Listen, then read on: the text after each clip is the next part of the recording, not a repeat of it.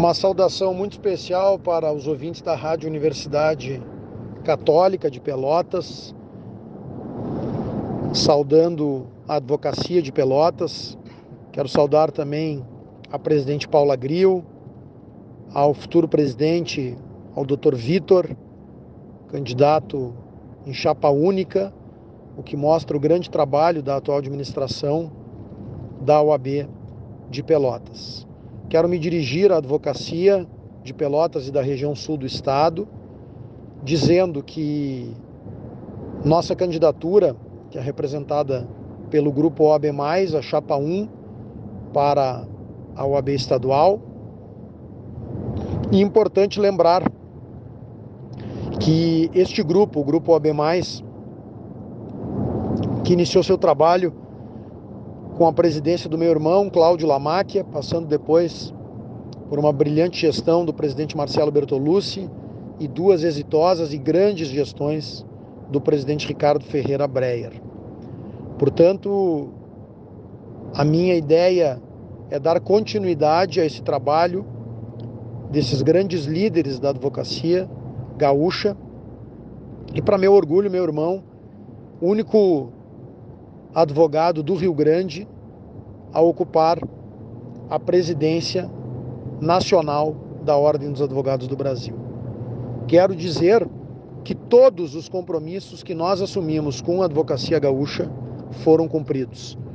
Todos os compromissos que o grupo OAB, ao longo destes anos administrando a OAB, assumiu com a advocacia gaúcha, foram cumpridos. No momento onde a política é tão questionada e alguns políticos prometem e não cumprem, o grupo OAB, a Chapa 1, dá um exemplo para o Rio Grande e para o Brasil, cumprindo todos os compromissos que assumiu nas suas campanhas.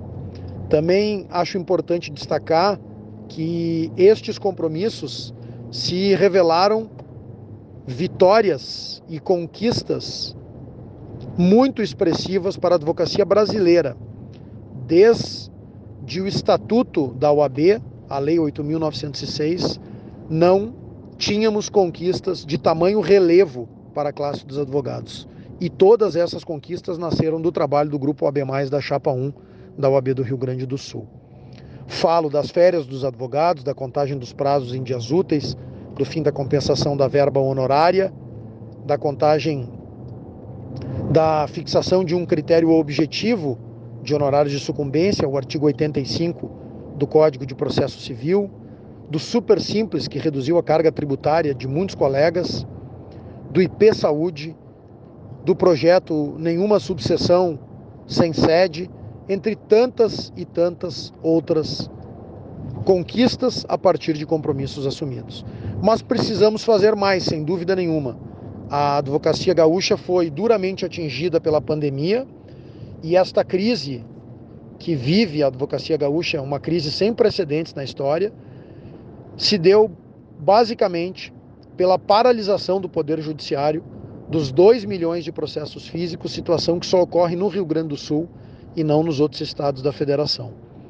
Eh, na nossa avaliação, o fechamento dos foros e a paralisação desses processos foi uma situação inaceitável e a OAB agiu muito por meio da liderança firme, mas equilibrada do presidente Breyer, que foi três vezes ao Conselho Nacional de Justiça, e por obra da OAB do Rio Grande do Sul, da atual administração, é que os foros reabriram e os processos voltaram a tramitar.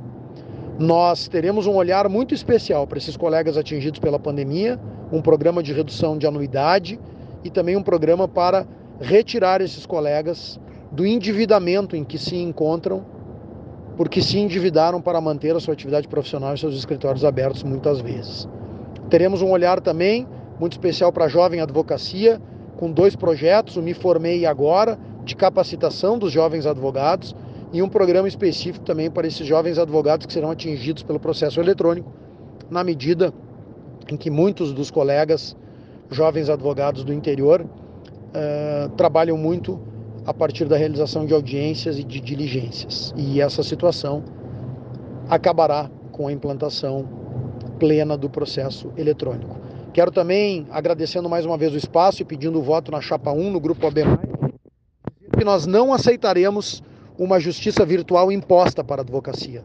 Os meios virtuais têm que ser uma opção do advogado, jamais uma imposição.